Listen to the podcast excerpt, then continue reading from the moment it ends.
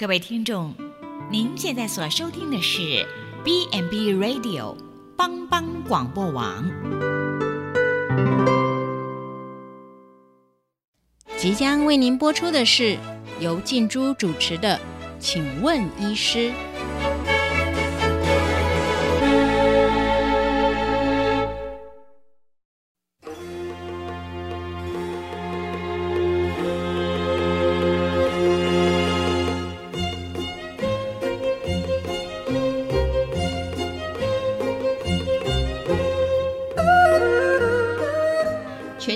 听众大家好，欢迎收听帮帮广播网，请问医师节目，我是主持人静珠。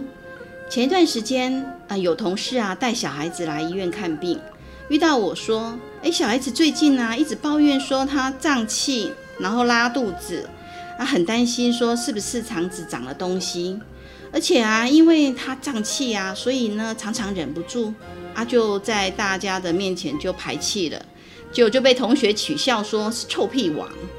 那你是不是也有听过有些人在考试前或者是工作上接了很大的案子，那在快完成之前呢，哎，发生胀气、腹泻等症状，或者是老师觉得说，哎，上大号觉得哎好像上不太干净，那可能有些人甚至有血便的情形。那如果你有这样的疑问，或是想了解更多有关于肠燥症与大肠癌的议题，请别走开，我们进一段音乐，再跟大家一起聊聊。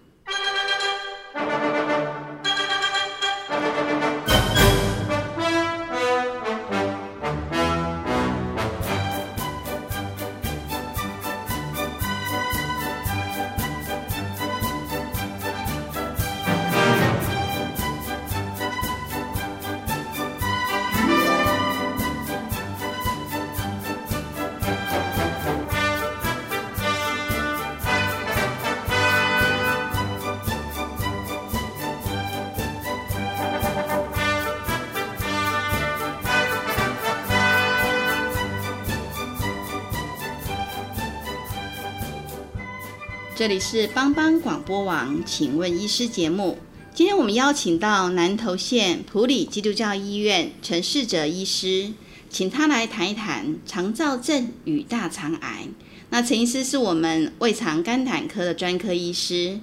陈医师好，呃，主持人好，各位全球的观众大家好。哎，陈医师，我想请问一下，大肠到底有什么功能啊？呃，我我们大肠主要还是呃储存大便这样子，哦，然后另外还有一部分呃吸收一部分的水分这样子。那所以等于说，如果说像呃吸收水分，所以呢，如果说我没有定期的排便，就很久很久才排一次，那是不是呃这样意思就是水分一直吸一直吸，然后到最后就很干，会不会是这样的情况？对啊，就是白酒之后，那水分都被吸完，就会很干很硬，然后呃比较可能会变得比较小颗这样子。哦，所以这样子的情况就是说，因为大肠它最主要除了储存我们的呃，就是准备排泄的呃废废的废弃的东西之外，那它还有吸收水分的功能。那所以如果我们没有定期的去呃，就是呃排排便的话，那可能水分吸收久了。之后可能呃，它的那个大便的形状可能就会被因为水分干嘛，然后就一粒一粒的，嗯，然后甚至有便秘的情形。对，哦，所以那我想问说，刚刚哈那个我那个同事啊，他的小孩子一直抱怨说会胀气、拉肚子。那我想请问医师说，我们要怎么知道说，哎，这个是一般的腹泻，还是肠子有问题啊？呃呃这些问这些症状主要呃还是要看它的呃持续的时间啦。哦，那我们我们慢性腹泻一般的定义是三周以上。对，那呃肠子的有问题的话，可能还要再看一下有没有其他呃合并的的一些症状啊。那呃腹泻的话，我们就是说有功能性腹泻跟这个这个真的说肠子有发炎造成的。那如果功能性腹泻的话，就是它一般是呃不会发烧，对，那呃呃比比较不没有一些感染的症状啊，对，那其他肠子有没有有没有问题的话，就还有还有蛮多检查要做这样子。对，所以刚刚呃陈医师有提到说，功能性的腹泻它不会发烧，对，那所以等于说呃会发烧的是属于什么样子的的肠、的肠胃炎还是？对，呃，肠胃炎的话，就是发烧大部分是跟感染有关系啊。哦，对，那呃其他的一些，当然还有比较少见的，我们说发炎性的的呃肠子肠肠肠子的呃发炎性的肠病然后呃。那它是比较呃自体免疫的部分了，那它也会发烧这样子。对，那不过我们最常见的还是就是感染造成，那就是细菌或者是病毒感染，呃造成的一些腹泻跟肠子发炎这样，那它会容易发烧。嗯、哦，所以呢，呃，等于说像如果说哎有腹泻，然后呢，呃。那个有发烧的情形，那可能就是呃不是功能性的，可能就是譬如说有感染，可能是细菌性的或者是病毒性的感染。那功能性的腹泻是什么意思啊？呃，我们我们讲它功能性，就是说它的主要的问题是在这个功能上，而不是说器官上有问题这样子。那所以说呃我们要要诊断呃为功能性腹泻的话，那就是要先排除我们的器质性的。的问题，那呃，所以你要先确定说其他的呃，本身我们的这些肠子器官啊，哦，都都没有问题，我们才能够把它归类在，就是它它在功能上有一些问题，但是那本身这个我们的肠子是没有问题这样子。那所以呢，呃，刚刚陈医师提到说，我们要先排除器质性的，就是它的肠子本身是有问题。那我们会做什么检查？呃，还蛮多检查可以做的啦。那呃，一般的话可以可以先呃，我们先抽血看有没有一些发炎指数有没有高。那另外肠子可以做一些呃，肠子送去做显微镜检查，哦，看有没有一些发炎的细胞跑到大便里面。然后甚至呃一些潜在的出血。那粪便也可以做一些粪便培养，好看有没有有呃抓到一些细菌哦在里面。呃，那另外呃。呃，都排除，或者是甚至你有一些比较危险的症状，然后就是可以考虑，就是有一些呃，考怀疑有大肠癌的话，那可以做这个大肠镜检查，这样子。哦，所以呢，我们可以用抽血，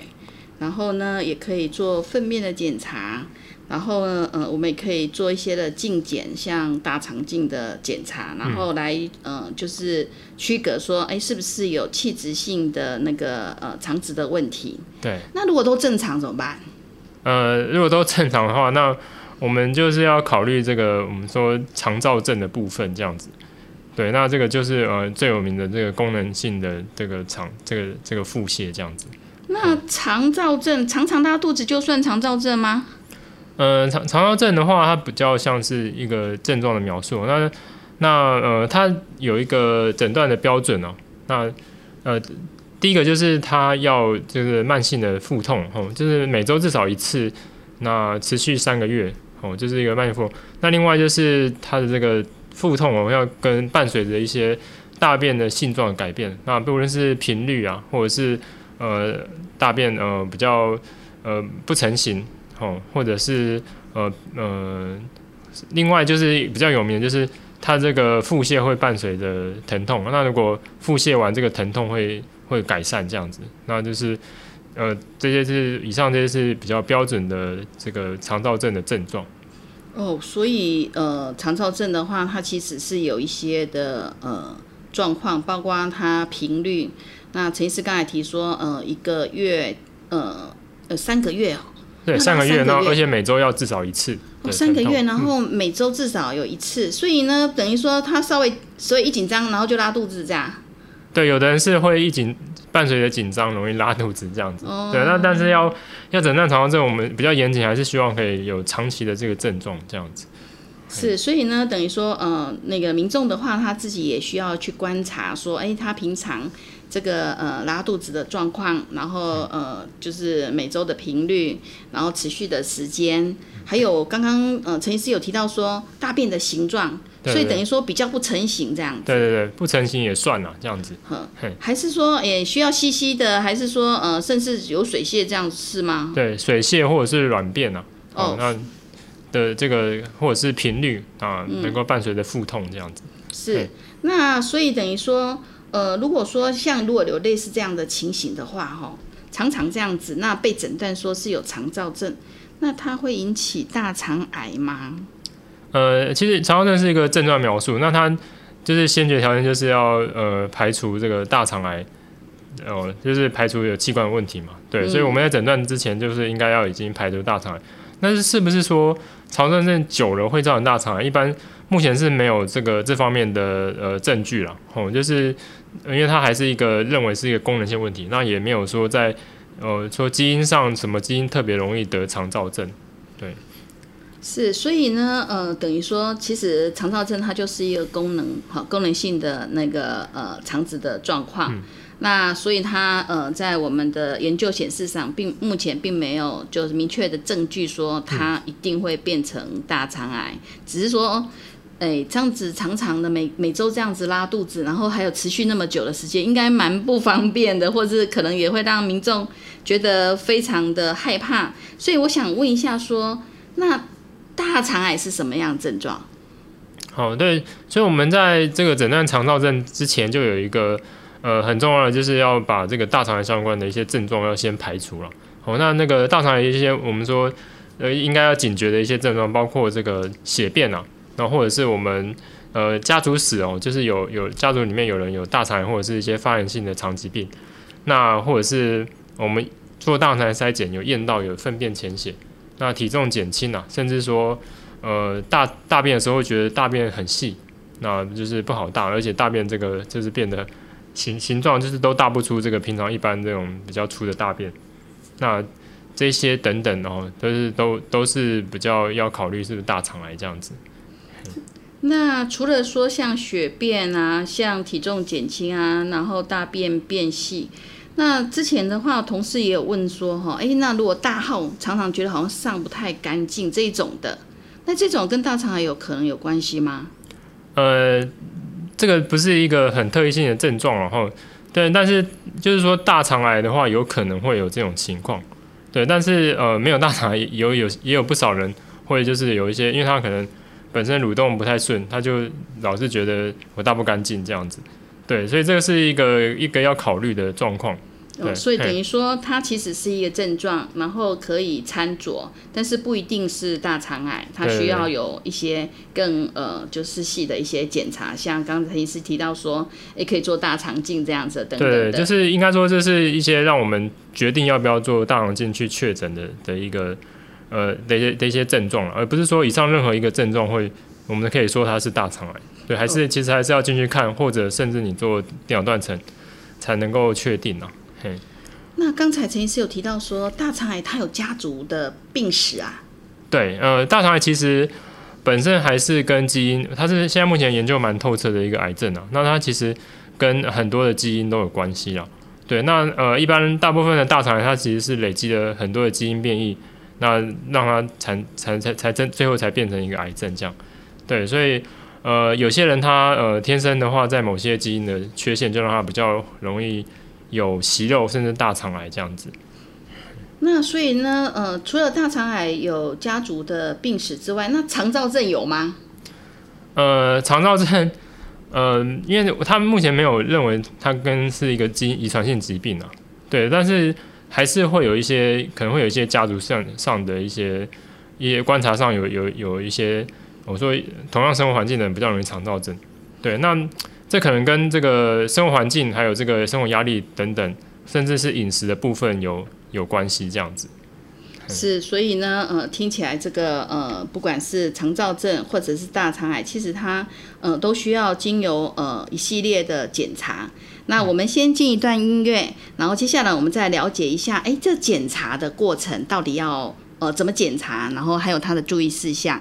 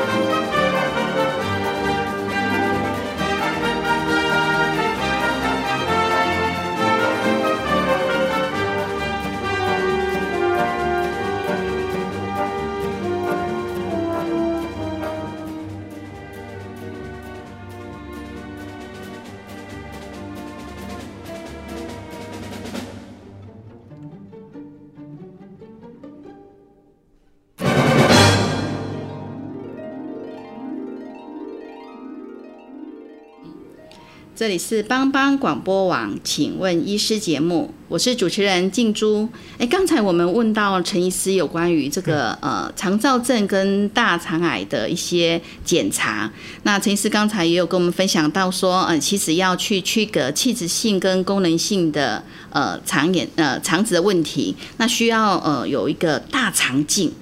这个大肠镜的呃做大肠镜很痛吗？呃，这个其实有点就是看人呐，哦，就是呃，有些人肠子很很很直哦，那做一下就结束了，那他其实也没有什么不舒服，对，那那有些人就是肠子很很松软啊，或者是很长，那做起来就是弯弯弯曲曲的，那角度也很大，那做起来就比较容易痛这样，所以其实不敢跟你说，呃，一定什么呃一定不会痛，或者是一定很痛这样子，对，有些人。呃，就是做起来都不会痛，他就很适合做一般的大肠镜。那有些人就是，呃，呃，才进去一点点，他就就痛的不行这样子。所以，那他就这以后就我们就会建议他，呃，看要不要做无痛的大肠镜这样。这样子哦，所以呢，这样子我们要在做大肠镜之前的话，要做什么样的准备？因为我记得肠子里面大部分都是很多的粪便，那我们要用一个管子给他呃进去检查，那他是不是要做很多的事前准备，要让它干净啊？对，呃，大肠镜很很重要的其实是事前准备的部分了哦，因为我们都知道大肠，我们刚刚提到就是大肠本身是储存大便的地方，那我们 如果要在一个很多大便的地方做这个大肠镜检查，这个镜头进去看都是看大便，都就不是看肠子，对吧？所以我们一定要呃要努力的把在前两前几天哦把这个大便都清干净，这样我们做大肠镜才有意义，这样子。那要怎么样把大便清干净？要灌肠？还是吃什么药？嗯，就是呃，我们一定会有一个强力的这个清肠药哦，在呃做检查前一天跟当天早上。那呃，另外就是要大家配合，就是在检查的前两到三天哦，然后要把低渣饮食做好。那我们的这个呃低渣饮食哦，就是让减少这个粪便的量哦，那这样子我们到时候要清的时候就比较好清哦，有尽可以比较呃把这个。比较快的把这些这些大便呃大肠里面的渣渣都都是把它清干净这样子。所以等于说，刚刚陈医师的意思是说，其实要做大肠镜，他可能要要有呃一两天甚至两三天的准备期。嗯。然后刚开始的时候，医师可能会给我们呃比较强呃就是。就是强效型的那个，呃，就是泻剂这样子，让我们喝还是吃，然后呃，就是帮助我们把那个大便排泄出来。啊，民众也需要去注意说要吃那个低渣的饮食。请问什么是低渣的饮食？呃，就是纤维比较多的食物啦。那像青菜就是低呃呃纤维最多的这样子。对，那其他的话，呃，一些。肉类啊，那如果像鱼肉的话，就是可以这样，那它就比较不会造成粪便的的累积这样子。哦，所以青菜就是属于高高纤维的，算是高渣的。对对对。哦，那所以呢，等于说可能这几天的话，那个青菜类的食物，特别是纤维很多的那些食物要少吃。蔬菜水果其实都比较，都都是很容易，我们在做大肠镜的时候还看到他们这样子。哦。所以等于说，嗯，这些食物就要暂时的，呃，那个就是减少，或者甚至就是先不要吃。对对对。哦，所以那肠子的话，等于说，哎，其实如果准备的越干净，那一呃，那个我们在做大肠镜的时候，呃，就会看得比较详细。对，呃，应该应该说要清干净，我们才能够尽量减少遗漏的部分，这样子。那我们这样子做大肠镜，因为我知道肠子蛮长的哎，那所以做大肠镜进去的话，我们是只有看大肠就好，还是会看到其他的呃，就是呃，会做到什么什么什么深度？呃，我们标准的大肠镜就是从呃肛门口嘛，然后进去那一路就是直肠上去到整个大肠。那大肠的这个开呃呃起点就是在这个嗯盲肠。哦，那那我们所以，我们就是做到最里面的时候，会看到这个阑尾的开口，就是盲肠这个地方。哦，所以会看，就是等于，所以这样子的话，嗯，真的是蛮弯弯曲曲的嘞。所以难怪刚刚陈医师有提到说，呃，有的人如果比较敏感的，可能呃，在做到甚至只有到职场的时候，他可能就觉得呃蛮不舒服、蛮疼痛的。那这时候他可能就呃需要。呃，刚刚有提到说做无痛哦，对，就是有在全身麻醉的情况下做大肠镜这样。哦，所以这个做无痛，所以等于说他这个也是要请麻醉科医师来做无痛，还是可以打一些什么比较简单的止痛就可以做？对，那呃无痛的话，我们我们一般讲无痛就是有麻醉了，哦，就是麻醉医师会在场了。对，那呃有时候我们会试着打一些止痛针呐。对，那止痛针的话，其实也呃是比较不痛，但是人还是会醒着这样子。对，所以呃，要真的完全无痛，可能还是要要做这个麻醉科的这个全身麻醉的大脑镜这样。是，所以等于说就是看每个人的呃，对于疼痛的或者是呃，对于这种那个大肠的那敏感的部分不一样，然后所以不同。那我想问说哈，哎，常常我听到人家说哦，做大肠镜的时候，有的人会看到息肉，嗯，那。看到息肉的话，是不要管它，不要动它，还是应该要切掉？对，呃，我们做大肠镜的时候，如果看到息息肉，我们都尽可能的把这些息肉切掉。哦，因为我们现在目前研究，大部分的大肠癌还是从息肉开始哦，它的息肉后来，呃，慢慢的随时间累积一些基因变异了，最后就变成就变成癌症这样子。对，所以大肠癌跟息肉关系很很高。那可以的话，我们就尽量把息肉都切切干净，它以后就比较不会再变成癌症这样子。那所以这样子息肉的切干净，呃，息肉把先把息肉切掉的话，那息肉切下去的话，不是会流血？那这样子的话，这样子可以吗？对，那这个就是我们要做检查的时候要注意的。那息肉呃要尽量切干净，那切完之后，它息肉一定也是会有一些血液供应了。哦，那比较小的息肉，大部分都呃血血管很少，那呃就是我们夹掉就没事。那呃，因为呃，因为息肉大肠里面息肉可能很多都是零点几公分啊，然后那个就夹到没事。那有的不还是会遇到，呃，遇到比较比较大，然后筋它可能有些筋然后比较粗，那里面有就藏了一个比较大条血管。那这个我们就是我们呃医师在检查之后，我们就会去注意，然后看是要一开始就把它的这个呃它的这个有血管的地方先把它夹起来，或者是套起来，或者是在。切完之后再做预防，呃，就是预防之后出血哦，就就是我们先把它烧一烧哦，或者是也是一样，再把呃用伤口的地方用夹子夹起来等等。我这其实是息肉的话是出血的部分是可以呃预防或者是呃做一些预防处理了。然后就是呃当然久久还是会遇到一偶尔哦有一些哦它的那个凝血功能不好，那就是切完之后它一直流血啊。对，那这个话就是有看到说。呃，做完大肠镜检查，然后那个有大量在出流这些红色的血的话，哦，血便的话，那就是赶快回来急诊或者是门诊，再再处理这样子。是，所以等于说，其实一般的话，我们在做大肠镜的时候看到息肉，都会先把它清干净，因为避免说呃变异成那个大肠癌。对。那因为息肉的话，呃，刚刚陈医师有提到说，大概都蛮小的，零点几公分而已，所以其实呃它的出血量其实很微小。对。所以也不用大家也不用太的太紧张。不过呢，当然也有少数的人哈，他的息肉可能比较大。那所以呢，还是需要去注意一下，说呃，是不是有血便的情形？然后如果有血便的情形，就需要回来呃就就诊这样子。对，那那另外还有就是提醒大家，就是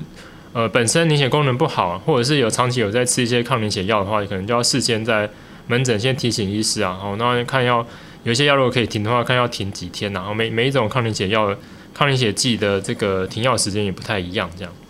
哇，所以呢，其实，在呃要做大肠镜的呃之前的话，其实还是需要把自己过去有没有服用什么的药物，或者是呃甚至有一些的呃自己在做一些检查的一些经验跟医师先提出，那这样子的话，会让我们在做大肠镜的时候呃比较安全。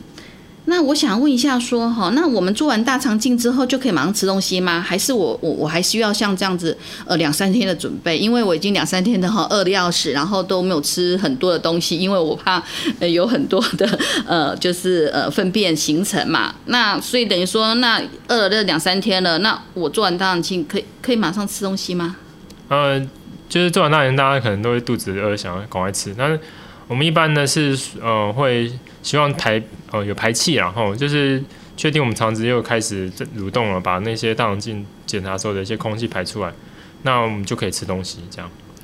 哦，所以做大肠镜的时候会有产气的现象哦，是我们会打空气进去吗？还是因为我们在做的过程，那有些的气体会进到里面？呃主要还是我们做检查时候打的空气。呃，我们一个镜头在肠子里面，那那如果说呃完全不打空气的话，那个肠子都扁扁的，其实什么都看不到，那做起来很危险。所以呃我们一定会打空气。那再看做的时间长短了，然后做久一点，可能就会打得更胀这样。哦，所以呢，既然会打空气，那是不是等于说，嗯、我们在做完的时候，我们肚子可能会稍微会觉得有一点胀胀的那种感觉？所以这个部分的话，就是等于说肠子一蠕动之后，然后把这些气排出来之后，那就可以开始吃东西。对对对，有有蠕动的话，呃，肚子就开应该就会开始消胀气哦，那就吃东西就比较安全这样子。那我我我像我们之前都说啊，像如果说有一些开刀啊，我听说哎开完刀之后，特别是动到肠子啊，然后都要先等它排气了之后才可以吃东西，而且还要阶段性吃哎，那这个跟做大肠镜一样吗？就是呃先要喝水啦，然后又好像说要呃很慢要先吃流质的食物啦，然后怎么样等等的，那大肠镜需要这样子吗？呃，开刀他们的时候，因为呃，它一些药物还有这个这个伤口等等的，可能对肠子的影响比较大啦，所以呃，他们可能呃，就是开完刀之后的病人就会呃比较呃小心哦，就是慢慢来，就是有排气之后再慢慢慢慢呃饮食也很小心，慢慢进入。那因为我们大肠镜的话，其实主要还是空气而已啦，哦，我们就是虽然会打这个呃抑制这个肠胃蠕动的药，那那个都是短效的。对，所以其实就不用像这个开刀这么小心啦、哦，就是有排气，我们就可以吃这样子。哦，所以等于排气之后就可以正常饮食了。对对对，哇，还好这样子就不用哦一直在进食，这样子也是蛮饿的。那刚刚陈医师有提到说，呃，就是呃粪便的有潜血的这个情形。那因为我知道国建局他们对于那个呃就是四癌三检当中有提到说，哎，粪便的潜血反应。那这个潜血反应，这个这是个是要检查什么的？哦，我们叫四癌筛检哦，所以这个粪便呃癌症的这个粪便潜血反应，它主要就是针对大肠癌哦，因为我们这个百分之七十五到八十的这个大肠癌，它的都会有这个粪便潜血的的问题哦，就是呃它不见得就是呃出血这个这个肿瘤出血到让你看到这个大便是红色的哦，但是它是潜在的出血，就是你看不出来，但是验去拿去检验会验得到这样。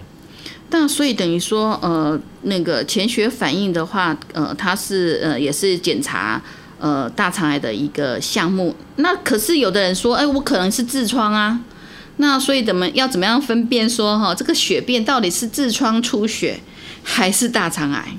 对，那目前国健局在做的这个粪便潜血，它其实是粪便潜血，其实有蛮多种检测方式啊。那国健局用的这种方式就是，呃，它针针对这个大肠大肠的出血哈，然后它是呃用免疫免疫法去验这个这个呃红血球里面的这个成分，所以呃比较专一在大肠的出血。对，那所以就是用国健局这个方法才可以抓到比较比较大多的大肠癌。对，那呃。痔另外就是痔疮的部分，然后、嗯那痔疮出血的确是会干扰我们这个任何一种粪便潜血的检验，因为它就是一个出血。那如果你在痔疮出血的时候送这个大便，就是会就会容易不准哦，因为你你只要痔疮出血的时候，你这个你你那个呃送的检体沾到血，那呃是绝对是会验出来是阳性。对，所以呃呃可以的话，就是避免在痔疮出血的时候留这个检体这样子。